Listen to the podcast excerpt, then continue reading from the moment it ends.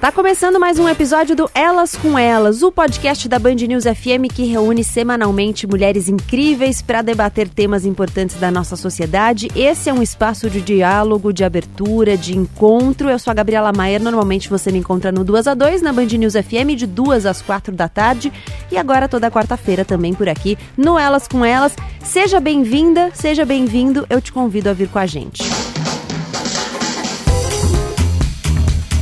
Hoje o nosso tema é gaslighting e violência psicológica. No Brasil, a violência psicológica está prevista e descrita na Lei Maria da Penha, é entendida como qualquer conduta que cause dano emocional e diminua a autoestima. Entram na lista algumas ações que têm o objetivo de degradar ou de controlar a vítima. Constrangimentos, humilhações, ofensas, isolamento, vigilância constante, manipulação estão entre alguns dos comportamentos expressamente citados na Lei Maria da Penha. O gaslighting é um tipo tipo de violência psicológica, muita gente o considera difícil de definir, justamente porque uma palavra-chave para entendê-lo é a sutileza. Nem tão sutil assim, mas às vezes bastante sutil, o que traz alguma confusão. É justamente na sutileza que está a eficiência dessa violência que tem consequências significativas na vida de muitas pessoas e é sobre isso que a gente vai falar hoje. Para conversar sobre isso, eu convidei a Laís Nicolodi, a Patrícia de Almeida Kruger, a Beatriz Manfredini e a Juliana Munerato. Obrigada por estarem aqui. Queria que vocês se apresentassem. Laís Nicolodi, quem é você? Primeiro, agradeço a Gabi pelo convite. Eu sou a Laís, atualmente psicóloga clínica, terminando meu mestrado na USP é, em análise do comportamento e violência contra a mulher. Sobretudo, meu tema é investigar as raízes patriarcais da violência contra a mulher. E acho que. Patrícia de Almeida Kruger, você quem é? Primeiramente, obrigada pelo convite. Eu sou a Patrícia Kruger, eu sou pesquisadora no Departamento de Letras Modernas da USP, na área de literatura e outras artes. E é, desde que eu terminei minha tese de doutorado em 2016 sobre o anticristo do Lars von Trier, eu venho me dedicando a pesquisar a representação dos estereótipos de gêneros em alguns objetos culturais e principalmente as matrizes históricas, políticas, sociais, econômicas dessas representações. Beatriz Manfredini, você quem é? Boa tarde, Gabi. Obrigada. É, eu sou a Beatriz, eu sou jornalista formada pela Casper Libero e junto com a Juliana, que também está aqui, eu escrevi o livro A Louca Não Sou Eu, foi o nosso projeto de conclusão de curso, que conta justamente história de mulheres que sofreram gaslighting. Juliana Munerato, quem é você? Eu sou a Juliana, eu tenho 23 anos, sou formada em jornalismo pela Casper Libero, né? Como a Bia já falou, sou coautora do A Louca Não Sou Eu, que é um livro que traz relatos de mulheres que sofreram gaslighting em relacionamentos amorosos. E a gente também tem uma página no Instagram em que a gente conta partes do livro, traz alguns depoimentos, enfim, fala bastante sobre gaslighting na internet também. Bom, para a gente começar a falar sobre esse tema, eu queria voltar para 1938, que foi quando o dramaturgo inglês Patrick Hamilton escreveu a peça Gaslight, que foi adaptada para o cinema várias vezes. Acho que a talvez a adaptação mais famosa seja a de 44, que tem a Ingrid Bergman, mas eu acho que a de 40 talvez seja mais fiel à peça e basicamente a história é um homem que se casou com uma mulher muito rica e ele vai tentando fazê-la acreditar e fazer os outros também acreditarem que ela está louca. Então ele usa uma série de artifícios, ele quer a fortuna dela e ele usa uma série de artifícios, de estratégias para fazê-la o tempo todo duvidar de si mesma, assim como os outros. Então as outras pessoas começam a duvidar da sanidade dela também e aí é, conversa com o nome da peça também porque ele usa estratégias como diminuir o gás ou que, que tem a ver com fornecimento de energia ali, né, de luz, e ela começa a achar que ela está enlouquecendo. Bom, tem a ver com o nome, né? A gente começa a falar do nome, mas eu queria conceituar esse nome, explicar para as pessoas o que é o gaslighting, porque esse termo não é muito usado, nem, não, nem todo mundo conhece, nem todo mundo está familiarizado com ele. Então, vou começar por você, Bia e Juliana, que escreveram o livro especificamente sobre isso.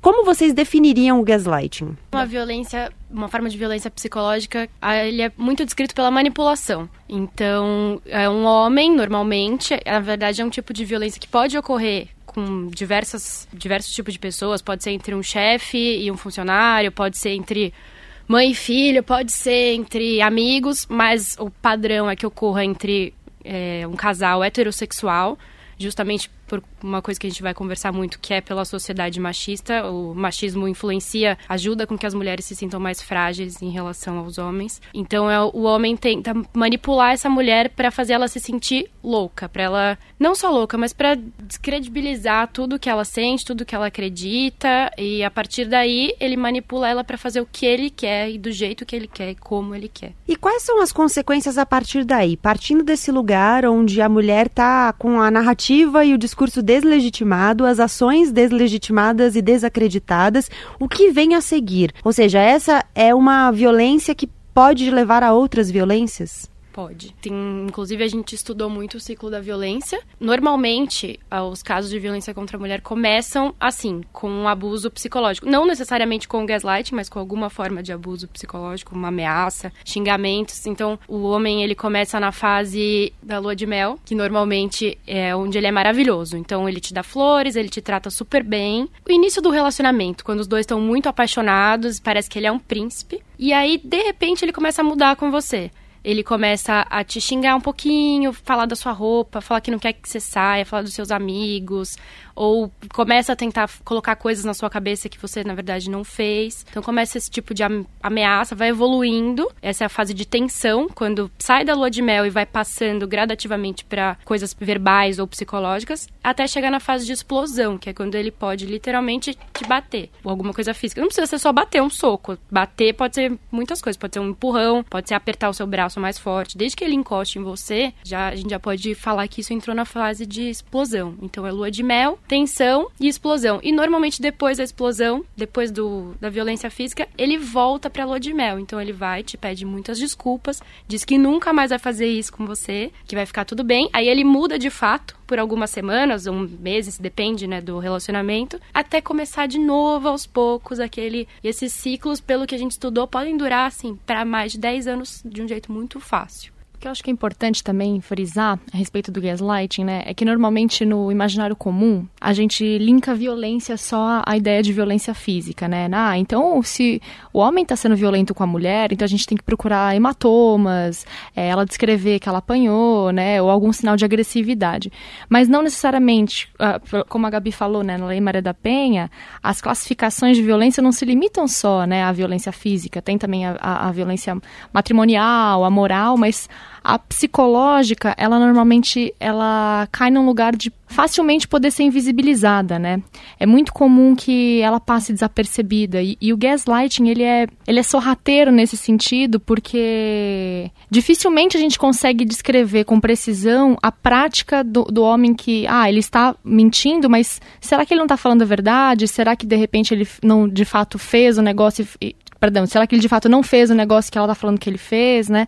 Uma das formas importantes da gente conseguir mapear, né, que, que existe uma contingência em vigor, né, do gaslighting aí, que é essa violência psicológica muito sutil, é quando a gente olha para a vítima, sobretudo mulheres, né, quando elas começam a realmente duvidar da sanidade delas, né, que foi isso que a Bia falou, que está no livro das meninas. Quando a mulher começa a de fato é, é, questionar se o que ela tá, a forma dela de perceber o mundo tá fiel à realidade, né? Nossa, mas ele falou isso, será que eu não tô vendo pelo em ovo?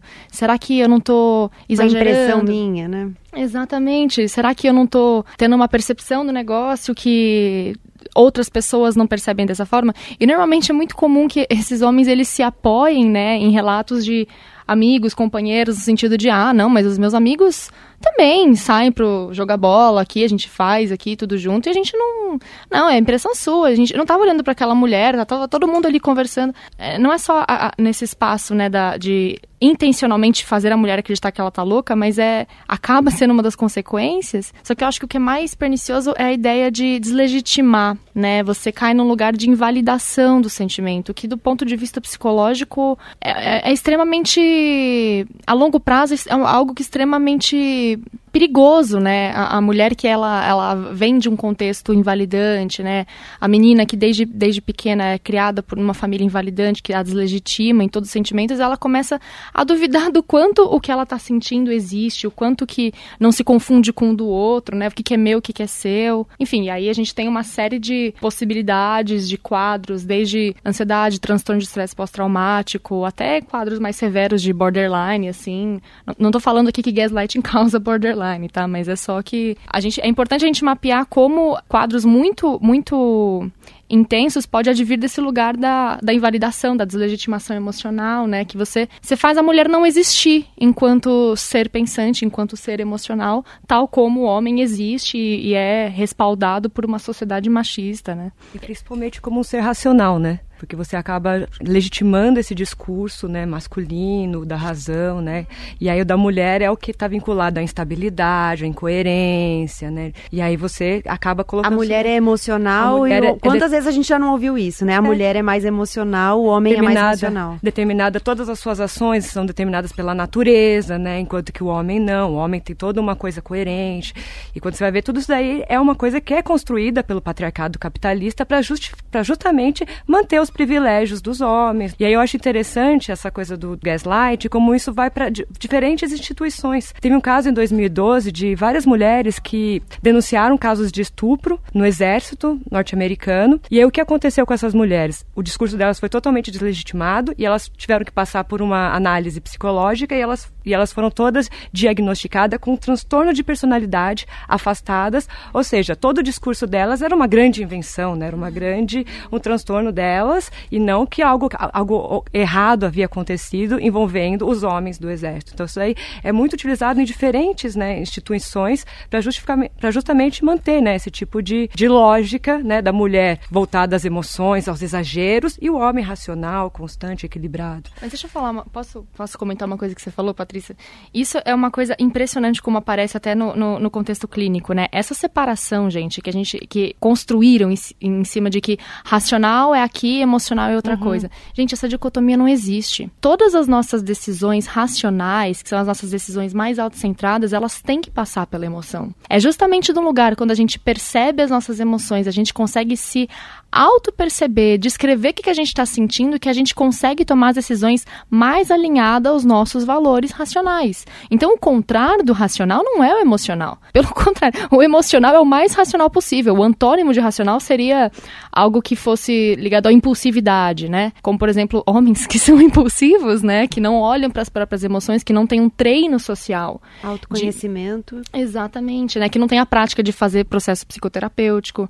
Sobretudo, majoritariamente necessariamente são mulheres, né, que fazem terapia, que... Eu acho que acontece também que a gente compra esse discurso, né? A gente sempre ouve que a mulher é exagerada, que ela é dramática, que ela é sensível. Então, você ouve tanto isso, que é a mesma, coisa que acontece no gaslighting. Você ouve tanto por, por repetição, de insistência, você é isso, você, você acaba internalizando isso e, ah, então tá bom. Se ele tá falando tanto, a pessoa que gosta de mim, que é próxima, que eu que sou é assim, poderosa, né? Que tem um que é superior a mim, digamos, é que é de alguém que eu dependo. Ah, então eu devo ser mesmo. Ele não ia estar tá mentindo, ele não ia estar tá falando isso por mal.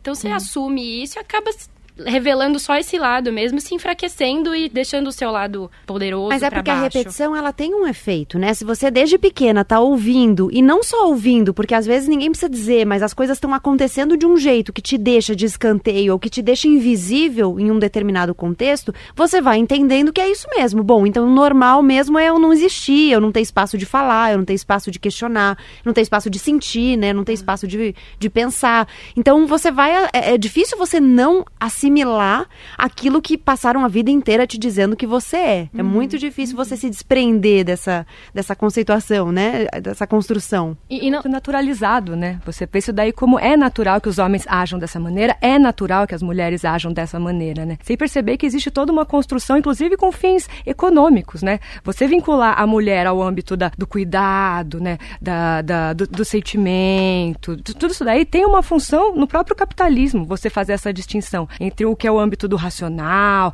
da decisão, da coerência e o âmbito do cuidado, né? Então isso daí faz com que você consiga legitimar, por exemplo, o âmbito doméstico como sendo o âmbito das mulheres. Esse que é o âmbito do cuidado, do carinho, da sensibilidade, né? Então é tudo uma construção social mesmo, com fins políticos, econômicos. Que mostra muito quanto essas quanto isso é naturalizado, esses discursos são os relatos que eu e a Gil recebemos, não só que a gente recolheu no livro, mas que a gente continua recebendo na página. A gente continua recebendo muitos relatos de pedidos de ajuda assim, e a maior, maior parte das perguntas é: como eu sei o que é abuso? Como eu sei quando. Então, é, são perguntas, por exemplo, ai, ele não gostar dos meus amigos, ele me proibir de meus, meus amigos é abusivo? Ele fazer isso ou aquilo é abusivo ou não é? Então, a, as próprias mulheres ainda têm dificuldade de identificar os limites, né? O que, que é e o que não é. O que elas, elas acreditam que o cara realmente pode cercear elas em toda, todos os aspectos. Vezes, você vê uma amiga que está sofrendo algum abuso psicológico, assim, ah, ele, ele, ele proíbe a minha amiga de sair, ele proíbe minha amiga de ter os amigos dela tal. E aí, ali na situação que é com outra pessoa, você consegue enxergar. Agora, quando é com você, tem todo um afeto envolvido. Então, você nunca vai achar que o cara que você ama, que tá te chamando de louca, que ele tá mentindo. Alguma razão tem, se, se, principalmente pelas coisas que a gente falou aqui. Ele é homem, ele já tá nessa posição social que já é mais elevada. Então, se ele tá diminuindo ela, tem alguma razão. É uma, tipo, ela coloca isso, isso né? uma autoculpabilização. Exatamente. Sempre acha que ela fez. Vamos falar sobre essa errado. palavra, louca. Porque a gente ouve muito isso. É muito comum você ouvir mulheres sendo chamadas de loucas por homens e por outras mulheres. E junto com essa palavra tá implícito ali justamente o que a gente está falando, uma deslegitimiza deslegitimização do discurso. Então a gente já ouviu no contexto político mulheres que vão fazer um discurso e aí ela se exalta como um outro homem se exaltaria naquela situação uhum. e aí ela é louca. Se o cara for falar e se exaltar, ele é enfático, ele é, Pensado, né? às vezes estressado, né? né? Ela não pode ser agressiva. É. é. É, é, como se essa fosse uma competência masculina, né? Exato. Então você tira a, até o foco, né? Porque quando você tá falando que é, ela é louca, não precisa prestar atenção no que ela tá falando. Por que essa palavra? Vamos falar sobre ela. Meninas. vamos pôr pra psicóloga falar. Né? psicóloga. Eu adorei que você trouxe essa questão, porque hum, a Patrícia falou uma coisa antes, né, de como as instituições também, não são só os pais, o parceiro romântico, mas as instituições é, é, fortalecem esse discurso da mulher irracional, emotiva, etc, etc, e louca. E aí, imediatamente me veio à cabeça, né, o quanto a psicologia, historicamente, também não esteve nesse lugar de a, a serviço disso que você está falando da, da, da, de nomear a mulher louca, né? As histéricas, né, na psicanálise. Uhum. Eu posso falar uma referência acadêmica meio chata, assim, Pode. assim, desculpa, não vou. Juro, gente, eu sei que eu não vou conseguir não falar. Mas o Foucault, ele fala muito disso, né, da construção da psicanálise. Quando a gente pega e cataloga mulheres, por exemplo, como frígidas, que transam de menos. Ou as mulheres ninfomaníacas, que transam demais que, que a gente está fa fazendo de uma outra forma? A gente está colocando instituições legais, né, psicólogos, aqueles detentores da verdade, basicamente para dizer o quanto uma mulher deve transar, o quanto que é o normal de se uma mulher, a conduta sexual de uma mulher ser, que é ela transar sempre com o marido dela quando ele quer. Vocês percebem que não tem essa categorização para homens na mesma, na mesma proporção. Então você não vê, por exemplo, ah, esse homem recebeu o diagnóstico de ninfomaníaco, ou esse homem recebeu o diagnóstico Eles de... são sempre o parâmetro, né? Exato. É o parâmetro eles, eles receberam diagnóstico de frígidos. Não, não existe isso, os homens histéricos, né? Só que enquanto, enquanto isso, a, a, existe toda uma construção né, de prática clínica em cima de a ah, histeria feminina, a, o, o, não gozo da mulher, né? Todo, todo uma forma de olhar que é respaldada cientificamente, né? Historicamente, a, a, que Foucault fala é que muitas instituições, e a psicanálise inclusa, estiveram a serviço de colocar a mulher nesse lugar. Então, quando a gente pega e patologia a, a, loucura, a mulher é frígida, a mulher é ninfa, a mulher é isso, a mulher é aquilo, você só está encaixando a mulher numa caixinha que a gente, se a gente parar pra pensar de onde vem essa caixinha, de um modelo patriarcal. A mulher ideal, a mulher saudável, é a mulher que não transa nem de menos, que não transa nem de mais, é a mulher que só transa com o marido, é a mulher que não pode querer fazer muito sexo, que não pode se masturbar, etc, né? A sexualidade da mulher não existe, né? Você tá só pegando e legitimando que a do homem, como a Patrícia falou, é o, o patamar pra gente basal, né? A norma. A norma, exatamente. e, a, e, a, mulher fica sem esse lugar. Daí, como a Patrícia falou, a, a questão da loucura. Nomear mulheres de loucas é só reforçar esse discurso é só fortalecer a ideia de que a loucura existe e que a loucura tem uma raiz feminina. E, meu, você falou do, do, seu trabalho de filme, né? Gente, eu acho impressionante como em filme de terror é sempre uma mulher que é possuída possuída, né? Sempre. É sempre a ideia de que a mulher que é instrumentalizada. A mulher ou a criança, né? Sim, é. Mas a violência contra a mulher e violência contra a criança estão na mesma categoria, né? Desde a da caça às bruxas, né? Porque a, a questão de você justificar o caso de ter muito mais mulheres, né, que, que eram perseguidas, né? E isso, lembrando que é um fenômeno não da, da era medieval, mas da idade moderna. Ou seja, um fenômeno que vem junto com a racionalização, né? Junto, né? Mesmo as pessoas que estavam escrevendo tratados sobre política, sobre o Estado, estavam escre- escrevendo tratados de demonologia. E aí a questão era, as mulheres são é muito mais propícias a receberem um, dem- demônio no corpo ou se sujeitarem aos caprichos do demônio por causa dessa fraqueza de caráter, né? Essa fraqueza de, né? Essa, essa, essa A loucura, né? É, já eram inconstantes, né? E isso daí é uma coisa que começa a acontecer na era moderna. Até então, os casos de bruxaria, de feitiçaria, não se vinculava com, com o demônio. Isso daí vem depois, né? Não, e a Então, ideia- até hoje, né? Se você for pensar na questão dos filmes de terror, isso daí tem uma manutenção.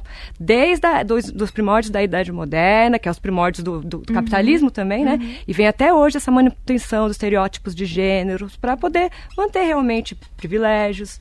E a ideia de, de- de- aqui falando como psicóloga, né? Primeiro só queria fazer um, um parênteses, gente. Eu não estou invalidando a psicanálise como prática clínica, tá? Só estou falando de que numa origem histórica ela esteve a serviço, sim, de uma sociedade patriarcal.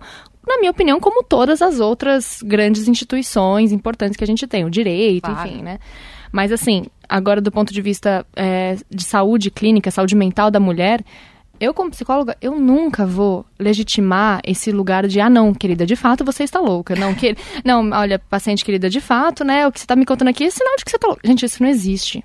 Eu- eu- não, não existe. Eu vou, eu vou tentar entender quais as condições do ambiente que a fazem perceber por que, que ela está se sentindo dessa forma, o que está acontecendo no espaço que ela, as pessoas com as quais ela interage, que estão produzindo essa sensação nela. Só que eu não vou.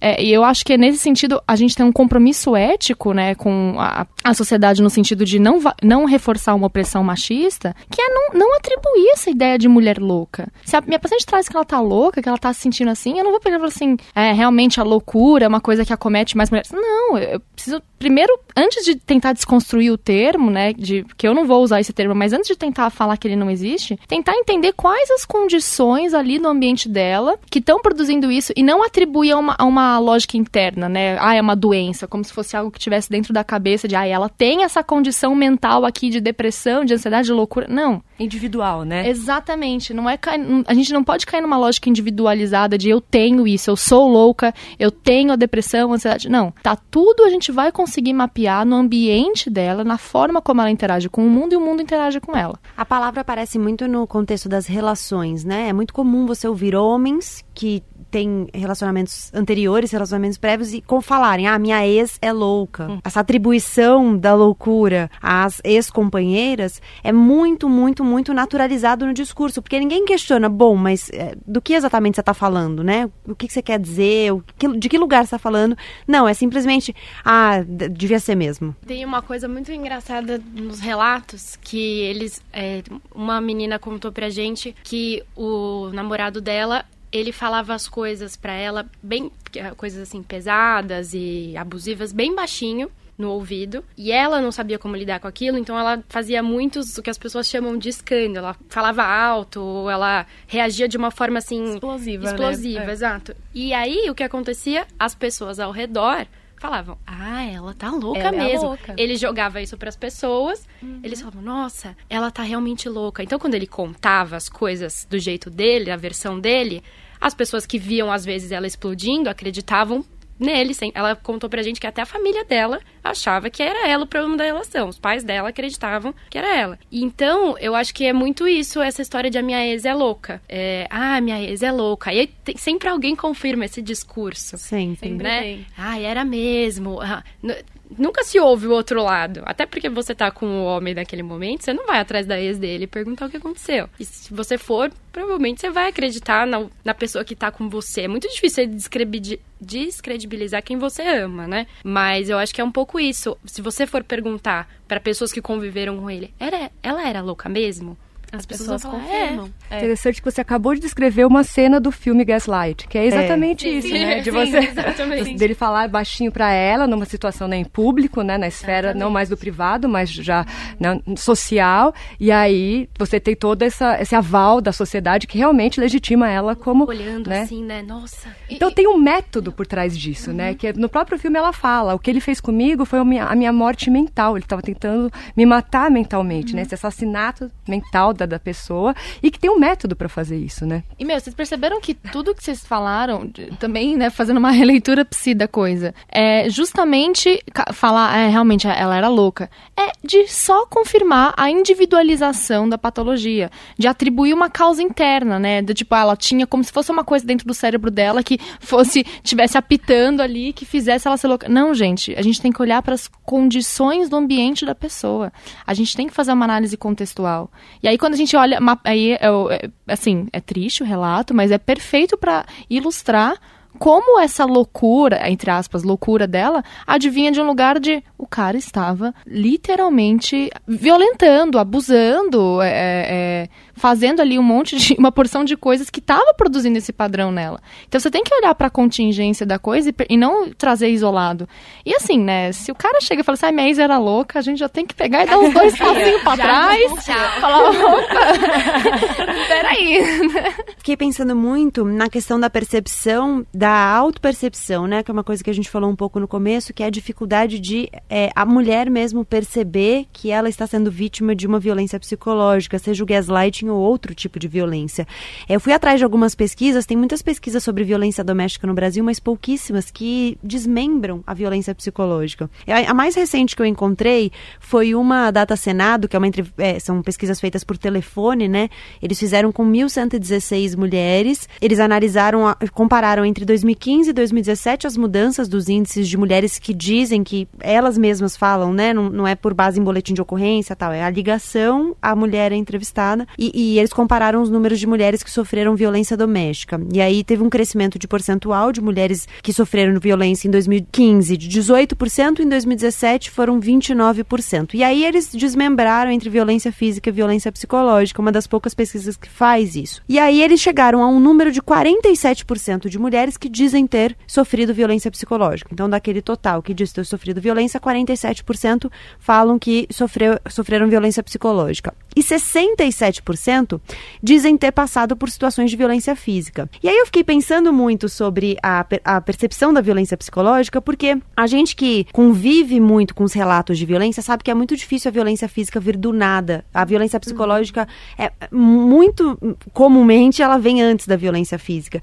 E o número aqui de mulheres que dizem que passaram pela violência física é maior do que o número de mulheres que dizem ter passado por situações de violência psicológica. Então eu fiquei é, questionando qual é o momento em que a gente consegue perceber? Quais são, vocês que colheram relatos, talvez possam contar um pouco pra gente, como é que as mulheres perceberam? Qual foi o momento em que elas entenderam, puxa, isso aqui é violência. Muitas mulheres, elas têm um pouco da ajuda de fora, assim. A mãe, às vezes, vê, os amigos, às vezes, veem. E, assim, muitas vezes a gente tenta alertar a pessoa que tá vivendo uma violência psicológica de uma forma um pouco agressiva. Então, você chega e fala, você tá sendo, sabe? Tipo, ah, ele te trata muito mal, não sei o quê. Só que, assim, você tá lá, vivendo o seu namoro, que tem, enfim, tem um ganho ali para você porque é o seu namorado, tem todo o afeto e tal, apesar de você estar tá perdendo no sentido de violência psicológica e tal, mesmo você não conseguindo perceber, tem isso. E aí vem uma pessoa de fora agressivamente, assim, mesmo que não seja uma forma tão é, bruscamente, assim, vem falar para você que ele tá te tratando mal, que aquilo que ele tá fazendo não é certo. É um pouco difícil de você perceber dessa forma, porque assim, a pessoa tá quase que se equiparando com a violência que você tá vivendo ali. Uhum. Então você não, não vai. Você vai dar Ela muito tá mais credibilidade. Um né? Exato, você vai dar muito mais credibilidade pro cara que você ama, porque você tem todo o afeto ali envolvido, sabe? Se o cara tá te chamando de louca e a pessoa fala, nossa, você é louca, você, você não. Como você não tá vendo o que ele tá fazendo? Você fez a mesma coisa que ele. Exato, então... basicamente, assim, é. Tipo, como é que você não vê aquilo que tá acontecendo? Assim, a pessoa realmente não vê, gente. Ela tá ali cega pelo afeto, não tem muito o que fazer nesse sentido. O que a gente foi conversando muito com as psicólogas e tal, é que nesses momentos você precisa plantar a sementinha na cabeça da pessoa. Não é uma coisa, tipo, é, ela tem que ver por si mesma. Uhum. Você não vai conseguir mostrar para ela de uma forma tão clara assim. Você vai e você pergunta, mas você tá feliz? Sabe, uma coisa bem mais sutil do que agressiva, sabe? Muitas mulheres conseguiram perceber dessa forma. Quando, assim, as Ou talvez pessoas... você não se incomoda com tal. Isso, Você acha uma isso coisa bem mesmo sutil. legal? Você- É, você, é, exatamente. Aí muitas das mulheres do, é, do livro conseguiram é, ver a violência que elas estavam vivendo dessa forma. E é só quando elas veem por elas mesmas que elas saem daquilo. Tipo, não adianta você ficar tentando mostrar assim tão. Loucamente. Exato, loucamente. Assim. Ah, não, não loucamente não pode. Não Vamos usar uma gostei. palavra melhor. Não, loucamente não é a palavra, gente. Demasiadamente. Outra- Exato. Tem uma outra coisa que a gente viu também. Então, tem isso das pessoas que percebem uma perda de personalidade nessas mulheres, né? E tentam alertar de alguma forma, às vezes assertiva, às vezes nem tanto. E outra coisa que a gente encontrou muito foram mulheres que só perceberam quando chegou no nível físico, mas não da violência. Quando elas começaram a se manifestar fisicamente doentes de tanta violência. Então, depressão, crises de pânico, crises de ansiedade, às vezes, sei lá, um emagrecimento muito grande, repentino, coisas assim. Tem algumas, alguns relatos a gente tem, ela falou, "Ó, eu percebi que tinha alguma coisa errada comigo quando o meu corpo começou a responder. E até uma das entrevistas que a gente fez, é, uma das psicólogas que a gente conversou falou exatamente isso. O corpo dá um sinal que tem alguma coisa errada acontecendo, né? Igual quando você fica nervoso antes de uma prova, alguma coisa assim, você começa a re- o seu corpo responde, né? E dessa Você recorrentemente se sente mais mal do que bem quando você tá com seu namorado, quando ele faz alguma coisa, é, você tem crise de ansiedade achando que às vezes ah, ele- que, que ele vai me trair, que ele vai fazer alguma coisa. É, então o corpo realmente ele começa a dar sinais. E aí as meninas elas começam a perceber, ok, talvez tenha alguma coisa errada comigo. E aí elas procuram ajuda psicológica. Na ajuda psicológica elas conseguem enxergar. Entender. E uma É. coisa que é muito recorrente também nesse padrão, né, de sintoma é o medo do abandono, né? Porque Isso. normalmente fica muito frequente o, ah, não, mas olha, um dos, né, uma das formas de violência psicológica, o cara fala assim, ah, mas se você terminar comigo, você não vai encontrar nada melhor. Você sabe É, disso? e no nível. Chega um nível de violência que a sua autoestima tá tão comprometida que você acredita, né? Você tá você tem certeza né? que de fato ninguém, ninguém vai conviver com Exato. querer conviver com você. E aí, pensando, né, do ponto de vista agora, toda uma sociedade patriarcal que constrói a ideia de que a mulher só vai ser completa quando ela casar, estiver com um homem ali do lado dela. O abandono é o terror. Sim.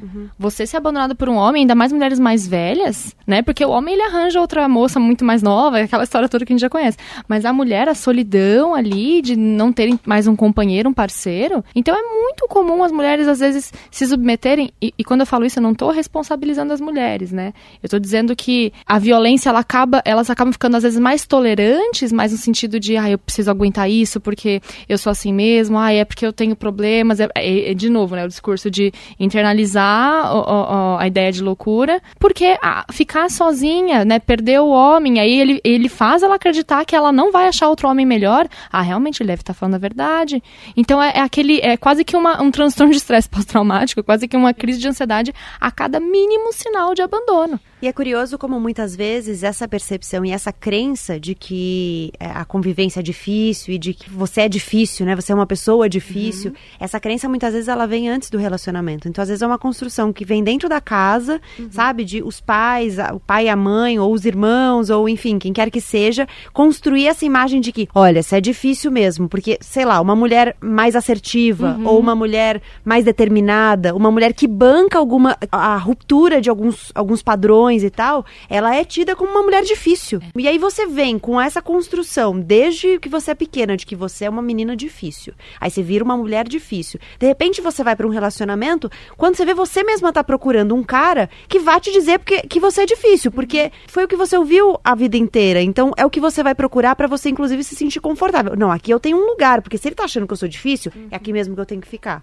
E o que, que é a mulher difícil? Gente, o que, que é uma pessoa difícil, né? É a maior ameaça pro, pro, pro, pro sistema capitalista. É a mulher que não se subordina a algo, né? É a mulher insubordinada. É isso que você tem que controlar. Você não pode ter uma mulher que se insubordina. Uma mulher que é segura, uma mulher que sabe que se ela ficar sozinha é ok. É isso que o sistema não pode deixar de maneira alguma. Você tem que manter os padrões da família nuclear burguesa. dararara. A mulher que se subordina é, economicamente, né? Emocionalmente, né? De todas essas formas para você conseguir manter esse padrão. Então, quando a gente fala assim, tipo, você tem algum problema, você precisa procurar tratamento, né? Porque você precisa se adequar a essa lógica. Sem perceber que, na verdade, essa lógica que é doente, né? Essa lógica de você, perceber, você demandar esse tipo de comportamento, esse é o comportamento feminino, esse é o comportamento masculino, e o comportamento da mulher é necessariamente subordinado ao do homem, isso que é doente, isso que é irracional, isso que é louco, né? É ao contrário o movimento, né? Não são as mulheres que estão loucas, as mulheres que estão se sentindo mal nessa lógica é porque elas não estão conseguindo se adequar a esse sistema que é louco, que é totalmente incoerente, né? E, e assim, até uma, é um sintoma de, por exemplo, assim, se a, como você falou, se a mulher está se sentindo mal porque ela está né, é, percebendo esses fatores, que bom. Sim. Que bom que ela está percebendo, porque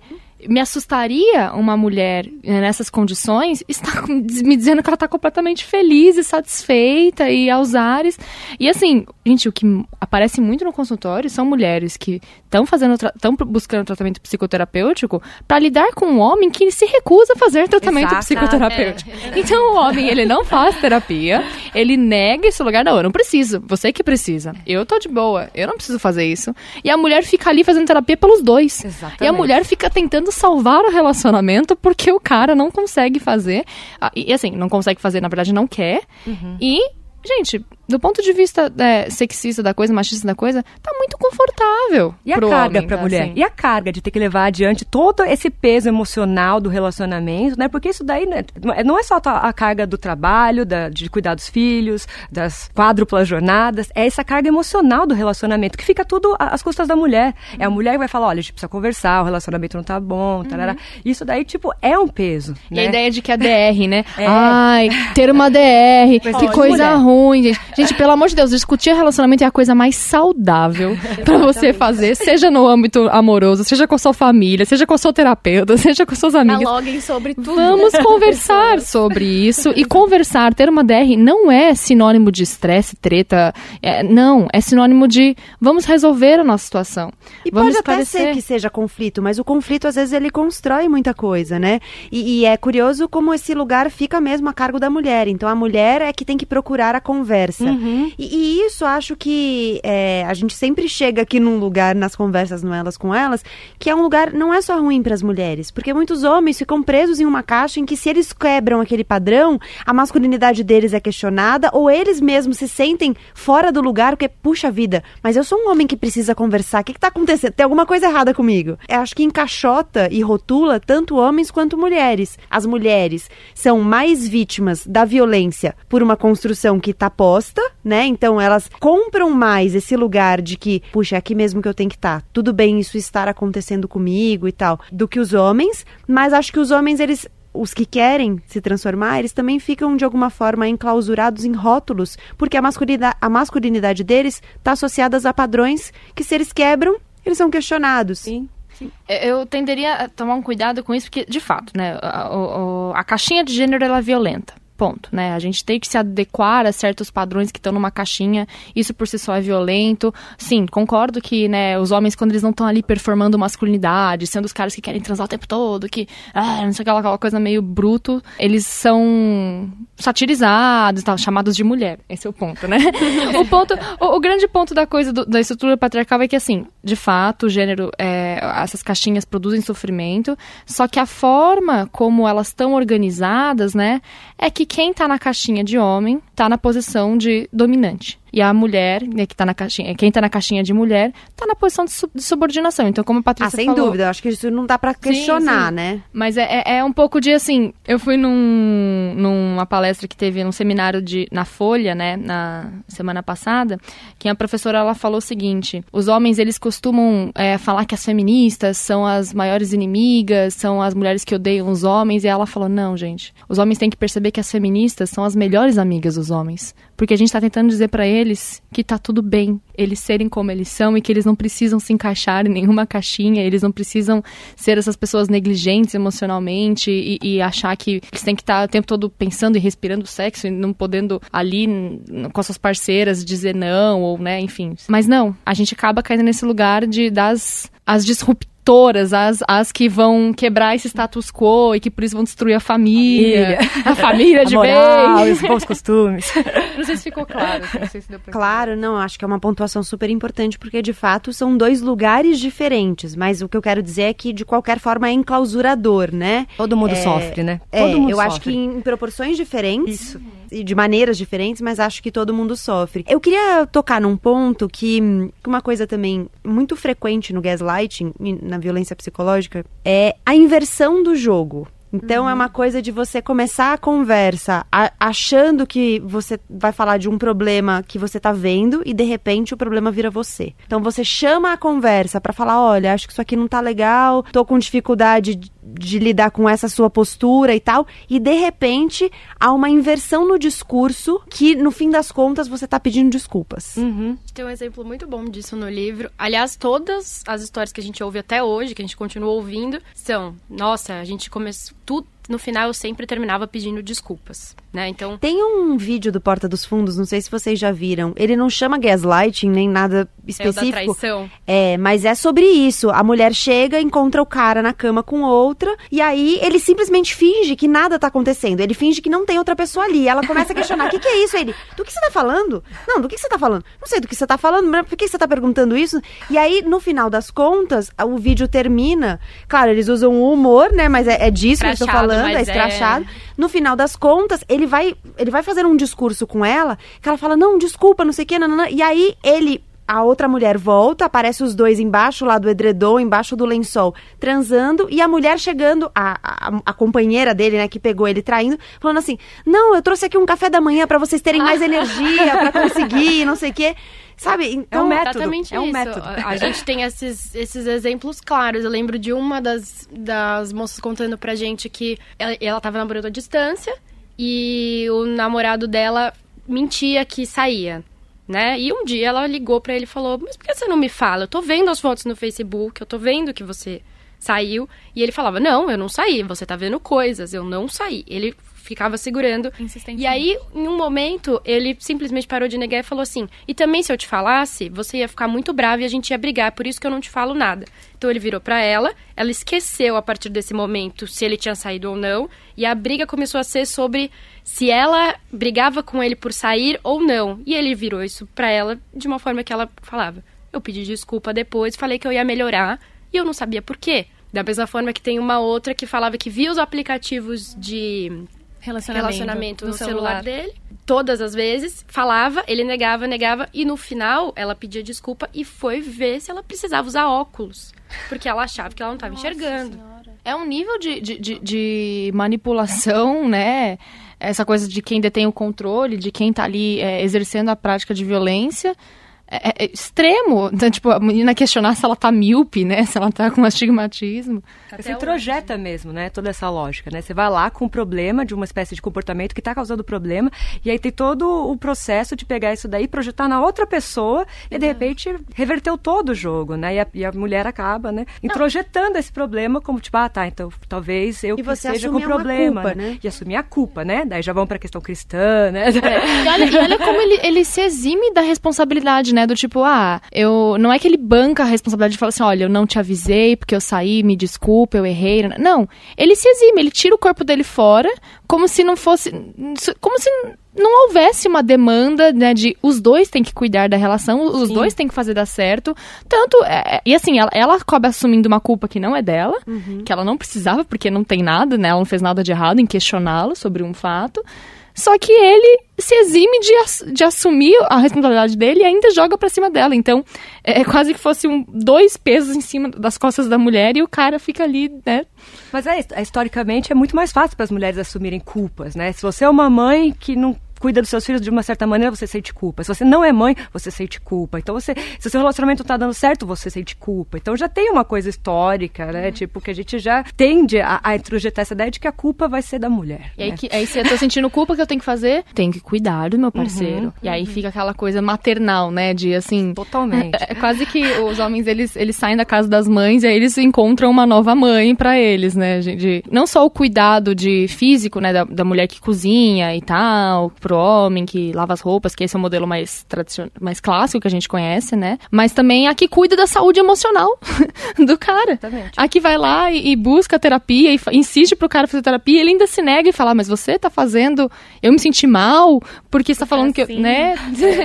É uma fragilidade que você tá encontrando em mim, né? Você que tem que fazer terapia. Ele não assume a própria fragilidade. A gente cai de novo naquele, naquela história de que o homem não Não consegue. tem fragilidade, não tem fragilidade. é, Imagina. basicamente. Não tem questões, né? Como É. se só a mulher tivesse É. Só a mulher tem que cuidar do emocional. A gente podia fazer um coro assim, homens, façam terapia também. Mas Na todo verdade, assim, episódio eu todas as pessoas gente, do façam planeta. terapia. Homens, mulheres, todo, Todo mundo, mundo, façam todo mundo. terapia. Como essa fragilidade?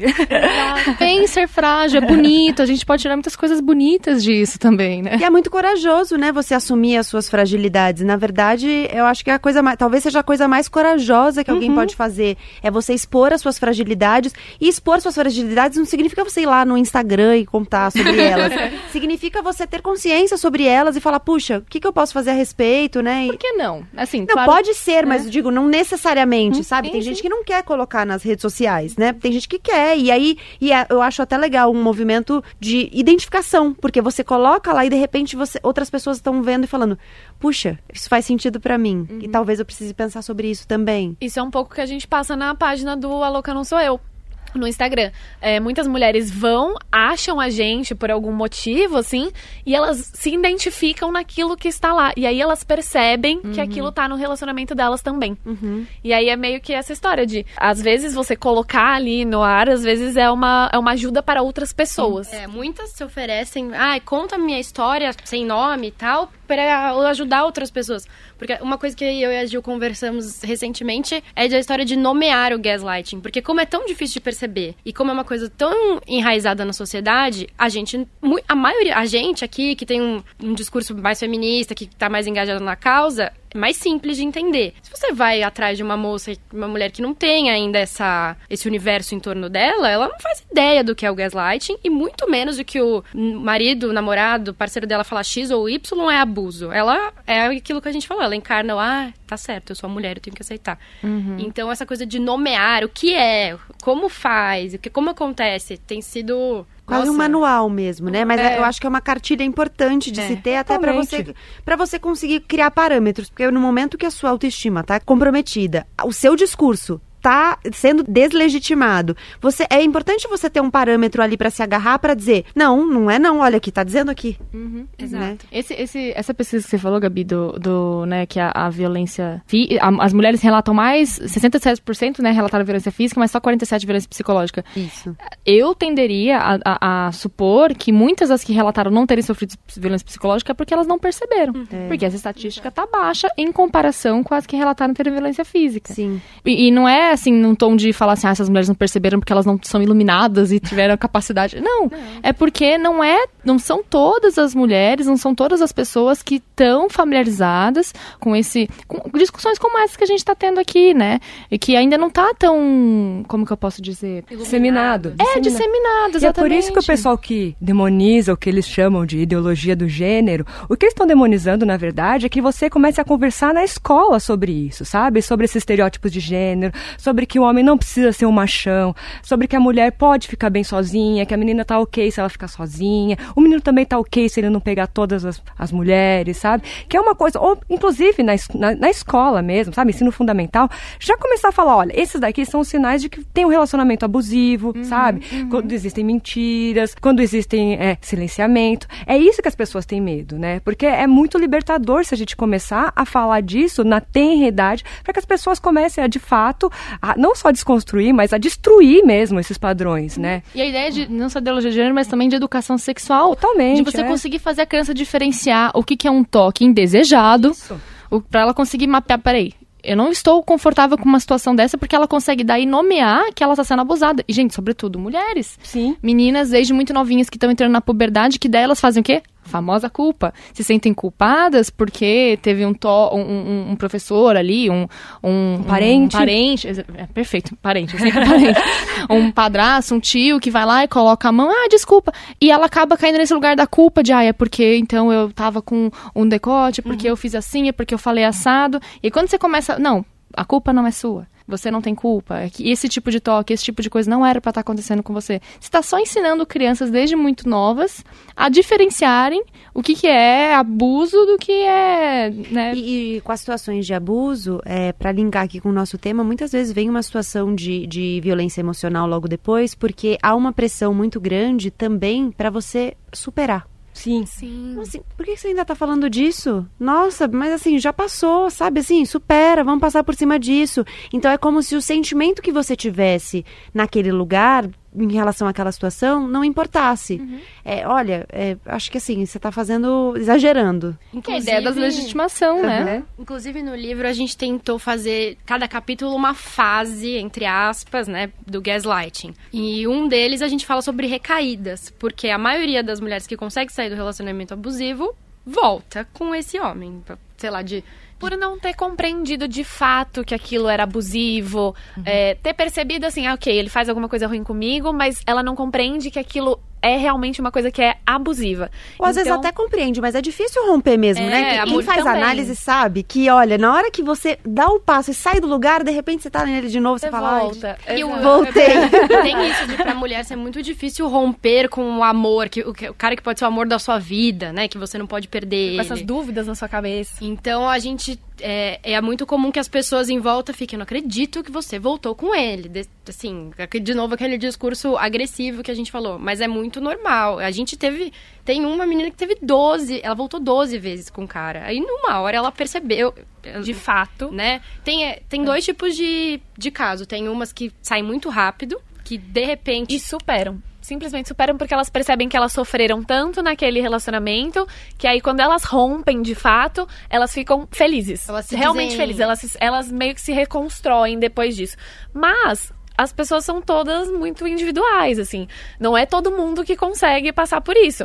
Tem pessoas que não superam, gente. E tem o fator econômico também, né? Era tem, tocar, tem fator fatores. econômico, né? Essas que saem muito rápido, elas, elas citam muito alívio. Elas dizem é. que elas já sofreram tanto durante toda a relação que na hora que elas perceberam, foi um alívio e, nossa, minha vida, ufa. Mas as outras, as que voltam muito além do amor, tem muitos fatores. Então, tem quem é uhum. é mãe, e precisa uhum. sustentar a criança, ou nem é mãe, mas precisa se sustentar. Resolve. E o cara era, ele era o, o provedor. provedor. da casa. Temos os namorados que isolaram as namoradas, fizeram Sim. elas acreditarem que só ele na vida dela era importante, e aí ela vai perdendo os amigos, vai perdendo contato com a família, então ela se sente sozinha. E é de novo aquilo, o abandono. Você o namora um, é uma coisa. pessoa, sei lá, casos que a gente tinha 8, 12 anos. A pessoa te tirou dos amigos, te tirou da família, só tem a pessoa. O que, que você vai fazer sem a pessoa, né? E, gente, posso falar mais uma coisa que eu, eu achei curioso que vocês duas falaram, né? Dessa coisa do, do, superar, superar. Eu também questiono um pouco o que, que é o superar. Gente, assim, sei lá, eu tenho cicatrizes na minha vida que eu olho, revisito elas, dou quando revisito, me permito doer. O superar, para mim, me remete muito.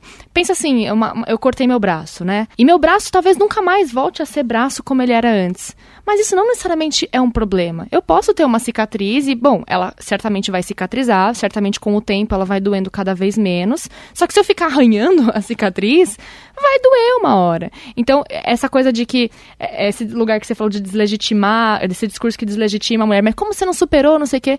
Gente, às vezes tem tanto uma história ali que permeada de tanto afeto, permeada de tanta dor que pode ser que pro resto da vida essa pessoa lembre disso e doa. Só que não isso... significa que ela não vai tocar a vida, né? Exato. E não significa que ela tá faltando um pedaço, que ela tá é, incompleta. Significa que a partir dessa dor, e que bom que dói, eu acho, eu falo isso nos pacientes, que bom que temos cicatrizes, porque a partir disso, como a Jill falou, que a gente se reconstrói, que a gente se refaz, que a gente tem terreno para reelaborar uma outra forma de existir no mundo, mais alinhada com o que está importante pra gente. Acho que tem uma lógica de reprimir, né? Então reprime isso. Uhum. Tipo, finge que isso é. não aconteceu e segue para frente. É. Em vez de você olhar para isso, geralmente, ver, tipo, olha com isso com atenção, ver por que, que aconteceu uhum. isso, entender toda a lógica. Não, reprime. Uhum. Reprime e segue adiante. Não, isso aí aconteceu. E o aí... que a ACT fala, desculpa, a ACT é uma, é uma das linhas da, na comportamental, né? Que é uma das terapias contextuais. É que a dor, né? Eu achei lindo, Gabi, quando você falou da, da de que é corajoso olhar pra dor, de trazer a dor, porque tá tudo tudo bem doer. Tá tudo bem a gente sentir saudades, às vezes, ok, o cara foi abusivo, não sei o quê, mas, puxa, dói lembrar, eu fico triste, eu choro. Isso, chorar porque lembrou de um ex, não significa que você está regredindo, não significa que você quer voltar para esse lugar, significa que você lembra disso, dói, se permite doer, mas também tá vivendo a sua vida. Mas também tá ali se relacionando com uma nova pessoa, ou cuidando mais da carreira profissional e foda-se homens. Ai, desculpa, eu, tudo bem, né? A gente pode fazer isso também, mas enfim. Mas é só para trazer um pouco de que, como eu acho que é muito gentil com nós mesmas quando a gente se permite a dor. Quando a gente fala, ok, isso me dói, ok, e não necessariamente é porque eu estou regredindo a um padrão de eu vou voltar agora para um relacionamento abusivo, ai meu Deus, eu voltei a namorar com ele. Não, significa às vezes de que, ok, vou assumir que tá aqui a dor e tá tudo bem. E por isso que eu, eu acho que é, é, legal essa coisa de, ah, é o que você falou, é corajoso a gente trazer a dor. Mas é claro, porque as fragilidades são o que fazem de nós seres humanos, né? uhum. né? Que bom que temos fragilidades, que bom que a gente tem nossas marcas. Reconhecer isso, né? É, não, não seremos normais ah, se não tivéssemos. Eu tenho uma amiga que fala assim, olha, você já precisa de coragem para viver. Viver fazendo terapia, então, você tem que ser muito corajoso, porque é o tempo todo você olhando para você mesmo, você olhando para suas feridas e mais do que isso, você assumindo responsabilidade pelos seus rumos. E assumir responsabilidade significa também, acho, identificar os momentos em que você não tem responsabilidade. Você tem responsabilidade até determinado ponto, mas você não é a, a culpada, né? Porque é diferente a culpa e a responsabilidade, mas Nossa, acho que pontuar sim. isso é, é um processo processo difícil de chegar. Muitas vezes a gente demora muito lidando com as nossas próprias questões para entender essa diferença e para entender até onde vai a nossa responsabilidade, né? Nossa, é, é, exatamente isso. Como se confunde muito, né? Ai, então a pessoa fez isso, então ela é a culpada, ela tem que arcar com as. Gente. Aí veio o punitivismo, né? Exatamente. Ai, tem que fazer isso. Gente, é, é, a gente tem que olhar o tempo todo para as contingências, para as condições que as pessoas fizeram isso. E sim, a gente tem que assumir as responsabilidades quando a gente é, machuca o outro e tal, não sei o quê. Mas como é um escorregãozinho, a mulher a, assume a culpa. A mulher pega e pup, a culpa é minha. Essa falha aqui que eu tenho eu não deveria estar tá tendo, é, é, essa fragilidade. Ai, se eu tô chorando, se eu tô doendo, eu não deveria estar tá sentindo isso, então, putz, tá alguma coisa de errada comigo. Aí por isso que é sempre importante uma terapeuta, né, que esteja alinhada a esses valores de entender que é, existe uma opressão machista em cima das mulheres para falar assim, não, pera, a culpa não é sua, não, calma, você não está louca, não, calma, não existe e necessariamente Não isso. foi você que destruiu o Éden. Queria perguntar para vocês que desdobramentos vocês encontraram na vida das mulheres com quem vocês conversaram para o livro. Então, que, que consequências a violência emocional trouxe para a vida delas? Bom, a gente teve algumas mulheres que, é, enfim, seguiram a vida com outros relacionamentos, mas mesmo assim carregam marcas.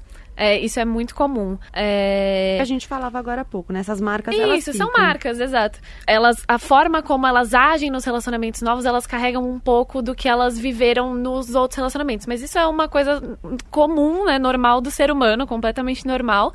Mas aí elas, algumas delas às vezes se culpam um pouco por não conseguir entrar de cabeça em um relacionamento de novo, ou, enfim, é, sei lá, sentir a mesma coisa, sabe, que elas sentiram antes. Isso é uma, isso é uma marca muito comum que a gente viu. Elas fazem tudo com muito mais cautela, né? Isso. E... Pode falar. Desculpa. As mulheres, elas acabam se tornando muito cuidadosas, assim, no sentido de se colocar numa, num plástico bolha, assim, vou me envolver num plástico bolha, colocar meu coraçãozinho ali num plástico bolha, para tentar não cair de novo em relacionamentos abusivos. Acho que o sinal de alerta fica aceso, né? Sim, fica muito aceso, fica muito aceso. Tem uma frase que a gente ouviu muito que é da, a gente entrevistou algumas também que acabaram sofrendo violência física e elas falavam pra gente que a violência psicológica dói muito mais, porque a física, a dor passa na hora e o hematoma some. E a psicológica não elas carregam para sempre isso. A gente ouviu muito isso. E além disso que a Gil acabou de falar sobre interferir em outros relacionamentos dali para frente, essas aquela, aqueles sintomas que a gente falou que, que alertaram elas do relacionamento abusivo, então a depressão, a crise de pânico, muitas delas convivem com isso por muitos anos. Não é, né, acabou o relacionamento, ah, passou a crise. Fica por muitos anos e pode, eu não sei, a Laís pode falar melhor se pode sair ou não, mas a maioria delas tá aí há, sei lá, 5, 6 anos ainda continua... Fazendo tratamento para depressão, para ansiedade, crises de pânico, enfim. Mesmo até às vezes mulheres que entraram em novos relacionamentos mesmo. Elas continuam às vezes tendo crise de pânico, às vezes alguma qualquer mínima atitude do parceiro desperta alguma coisa nela, é um gatilho, sabe? E aí elas continuam convivendo com isso. Mas também tem mulheres que, como a gente falou, é, não demonstram mais esses sintomas, assim. Conseguem lidar um pouco melhor, entenderam um pouco melhor a situação e conseguem lidar um pouco melhor com ela. Então é, é bastante individual. É, essa coisa de. Eu costumo dizer que né, lidar melhor ou lidar pior, é lidar diferente, né? Isso. Então, cada mulher tem uma história, tem uma bagagem de vida, a depender também da violência, né, do grau de violência, da, da frequência. É muito relativo e acho muito difícil a gente pegar, né, e, e colocar, abarcar como se fossem, ah, essas aqui foram o grupo das que superaram, das que... Não, não, é, primeiro que não, nem é... é... Não, eu, não, eu sei que vocês não estão falando isso, mas é só como, às vezes, é disseminado dessa forma. E não, às vezes a mulher vai para sempre cuidar disso em terapia, com uma fonte de suporte, uma fonte de apoio é, próximo a ela, de bom, passei por esse tipo de violência e isso trouxe sequelas para mim, isso me trouxe cicatrizes, cicatrizes que às vezes eu vou carregar pro resto da minha vida sim, só que isso não necessariamente precisa ser um fator impeditivo de, de que eu viva, ou isso não é um motivo para eu acreditar que eu nunca mais mereço me relacionar com ninguém, hum. ou isso não faz de mim uma mulher lixo, uma mulher que não é digna de ser amada, porque todo mundo é digno de ser amado. E uma mulher incapaz de amar, que isso que a Jill falou, né, do plástico bolha, é um mecanismo de defesa. É mais difícil, claro, depois que você passa por uma situação de violência psicológica, violência física, o que quer que seja, você se entregar com a mesma facilidade. Mas é de pouco a pouco e percebendo que haverá espaços para se permitir vulnerabilidade, para se permitir o carinho de ser amada e, e, e, isso não define. Eu acho que o que é mais importante é isso, né? É estar nesse lugar de alguém que sofre violência não te define como alguém que vai ser alvo de novo, alguém que foi uma mulher predisposta, né? É, é, que não tem dignidade, né? Que esse acho que é uma das coisas que mais fortes, assim, de essa coisa da falha. Ah, e se eu falhei é porque. Se eu sou culpada é porque eu não mereço estar aqui, é porque eu não sou digna de viver isso. E não, é a primeira crença que a gente tem que pegar e falar: vamos quebrar isso aqui, vamos, vamos, vamos desmontar isso aqui, vamos ressignificar isso. Porque o luto vem isso, né? A, a, a, o processo de viver o luto, a raiva, a tristeza, a dor, ele, ele, ele se, se, se refaz na ressignificação. Da gente ressignificar, ok, aceito a dor, aceito todas as fragilidades que estão junto, mas eu vou ressignificar isso e resistir a partir disso. Bom, acho que a gente trouxe na nossa conversa aqui muitos elementos estruturais que nos ajudam a entender por que, como a gente falou no início, o gaslighting e a violência psicológica são mais comuns em relações de homem e mulher, né? As mulheres como vítimas, apesar de ser uma situação que pode acontecer em várias relações, em vários Isso. tipos de vínculos, né? Bom, eu queria encerrar com um convite, a gente sempre termina com um convite, e eu queria deixar o convite dessa semana para gente, para quem nos ouve, se acolher e se olhar olhar com mais amor, para olhar para as próprias marcas com mais respeito, com mais entendimento, com mais acolhimento e com mais delicadeza também, né? Sem a cobrança, sem o peso de uma transformação imediata. As transformações levam tempo, a gente demora para sair de processos. Então, se olhar com acolhimento é uma coisa muito importante para que a gente consiga sair de situações violentas, inclusive da violência psicológica. E para terminar, fechando o ciclo, eu queria encerrar por onde eu comecei,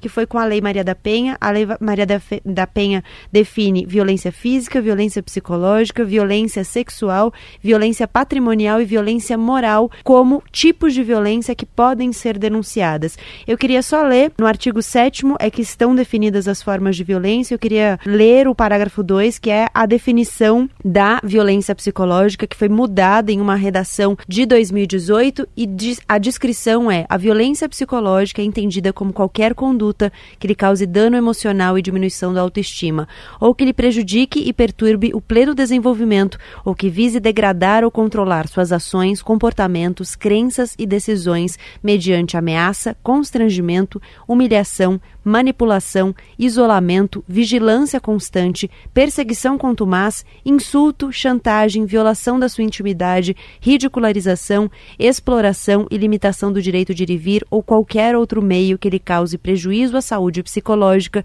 e à autodeterminação. Eu tinha citado alguns exemplos no início deste episódio, mas acho importante deixar a lista de todos eles para que cada mulher possa se identificar, se for o caso, ou não, mas poder também ajudar outras mulheres. A gente sempre tem a intenção de formar correntes, acho que o diálogo faz isso e o conhecimento também faz. Então fiquem aí com esse convite para que a gente se acolha e acolha outras mulheres também. Queria agradecer a participação da Laís Nicolodi, da Patrícia Kruger, da Beatriz Manfredini e da Juliana Munerato. Obrigada pela presença. Obrigada. Obrigada. Bora virar a página agora. A hora de indicar livros aqui no Elas com Elas. Laís, o que você indica?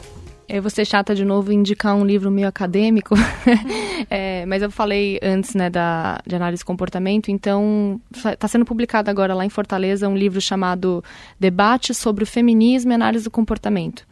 É um livro que vai reunir vários capítulos é, de assuntos acadêmicos é, voltados para a questão da mulher, de violência contra a mulher, e como a gente consegue entender isso numa ótica da análise do comportamento, que é uma das linhas na psicologia. Normalmente as pessoas acham que psico se limita só à psicanálise e tal. Tem também várias é, autoras que estão aí investigando é, diálogos entre psicanálise e feminismo, mas para quem quiser conhecer uma nova perspectiva, análise comportamento, behaviorismo, né? Tem esse livro, chama Debates sobre Feminismo e Análise Comportamento, organizados pela Tasta Maciel e pela Renata Pinheiro, mas é composto por 10 autoras. Eu, eu, tô, eu tô nele. Patrícia. Eu vou recomendar o livro Caliban e a Bruxa, da Silvia Federici, que eu acho que ele lida com um pouco dos assuntos que a gente traba trabalhou hoje numa perspectiva uh, de entender as estruturas sociais que ajudam a legitimar essa, essa posição desvalorizada da mulher na sociedade. Né? Então, retomando isso daí, desde os primórdios do capitalismo, relacionando isso com a caça às bruxas, é uma leitura deliciosa, muito reveladora, e apesar de ser um livro, digamos assim, acadêmico, eu tenho certeza que vai ser muito agradável. Bia. Bom, além de indicar o meu da Gil Claro, que é o A Louca Não Sou Eu, sobre gaslighting, que a gente faz o convite para conhecer um pouco no Instagram, que é arroba louca não sou eu, eu indico o Segundo Sexo, da Simone Beauvoir, porque foi muito importante na nossa pesquisa e eu acho que você tem que, antes de discutir um assunto, sempre entender a base dele. Eu sinto muito essa necessidade e esse livro me abriu a janela para discutir qualquer tipo de violência contra a mulher. Eu acho que a partir dele você entende um cenário muito maior, assim. Juliana. Eu vou indicar o Feridas Invisíveis, da Mary Susan Miller, que é uma autora que a gente, inclusive, usou no livro também. É, ele fala basicamente de violência psicológica. Ele é, ele é bem esclarecedor nesse sentido de violência psicológica. Ele dá é, vários tipos de violência psicológica que acontecem principalmente com as mulheres, é, como elas se desdobram, enfim. Ele é bastante esclarecedor. Bom, a minha dica é de literatura. Eu vou indicar um romance, na verdade, quatro. Eu vou indicar a Tetralogia Napolitana, da Helena Ferrante. Ela é uma escritora, tem todo um, um auê em torno dela, porque ela não, não se identifica né? Helena Ferrante é um nome que ela usa, mas ninguém sabe quem ela é realmente. Tem até uma, uma discussão em torno disso que me irrita bastante, porque quando descobriram que ela era boa, começaram a cogitar que ela podia ser um homem. Mas. Ah, é, é, então. É, ela escreveu quatro livros que são os livros mais famosos dela. O primeiro deles chama Amiga Genial. É uma sequência da história de duas amigas, a Alina e a Lenu, que vivem em Nápoles. Elas crescem, a gente acompanha a infância delas, a adolescência delas e depois o rumo que cada uma vai tomar na vida. O livro, os livros explodiram mesmo, viraram fenômenos aí mundo afora, viraram até uma. O primeiro livro, né, Amiga Genial, virou uma série da HBO. E apesar de não ter relação direta com o tema, eu pensei nesse livro porque, primeiro, porque eu gosto muito deles, é uma sequência apaixonante. Assim, quando chega no final do último livro, você fica órfã, você fica assim, meu Deus, e agora o que, é que eu vou fazer sem essas duas? Mas ele hum, tem muitos aspectos das subjetividades das relações e nas relações de uma forma geral. Então, é muito marcado no livro como a violência aparece na palavra, mas também no silêncio. E isso vale para todas as relações construídas ali, as relações familiares, as relações conjugais conjugais. Em relação amorosa também tem um, um exemplo de violência muito claro, porque tem um, um personagem no livro que é o que, para usar uma, uma expressão contemporânea, o famoso boy lixo. Tem, tem lá no livro, sim. O, o, Nino, que é um, um, boy lixo lá do livro. Enfim, mas tem um, uma série de outros vínculos construídos na história e acho que essas subjetividades estão muito bem representadas. As sutilezas da, da violência, muitas vezes também. Nem sempre a violência é sutil, mas às vezes ela é. Por isso fica a minha dica dica dessa semana, Tetralogia Napolitana. O primeiro livro é A Amiga Genial, da Helena Ferrante. Bom, chegamos ao fim de mais um episódio do Elas com Elas. Queria registrar aqui as mensagens que chegaram essa semana. Agradecer a mensagem da Larissa, que escreveu sobre os dois episódios anteriores. Achou muito legal o projeto The Girls on the Road, que mapeou o empreendedorismo feminino em 24 países, diz que achou o máximo e que é fundamental falar sobre isso. E adorou o episódio sobre mãe solo. Aliás, foi um sucesso esse episódio sobre maternidade solo. A Mariana também escreveu no Instagram. Eu amei muito esse episódio. Eu não sou mãe, nem pretendo ser por enquanto, mas essas mulheres me fizeram admirar absurdamente a maternidade.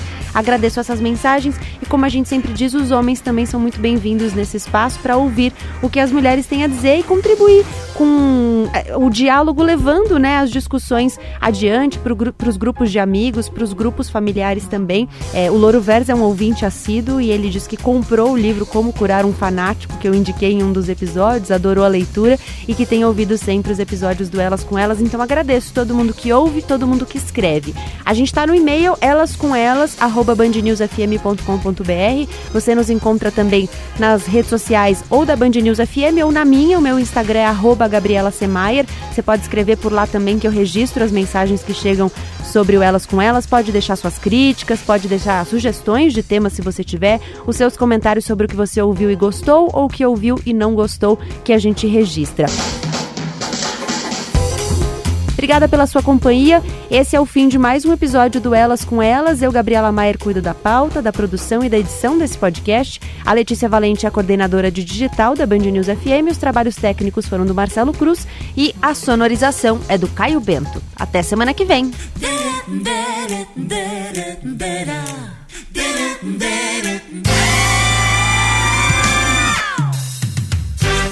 Elas com Elas na Band News FM.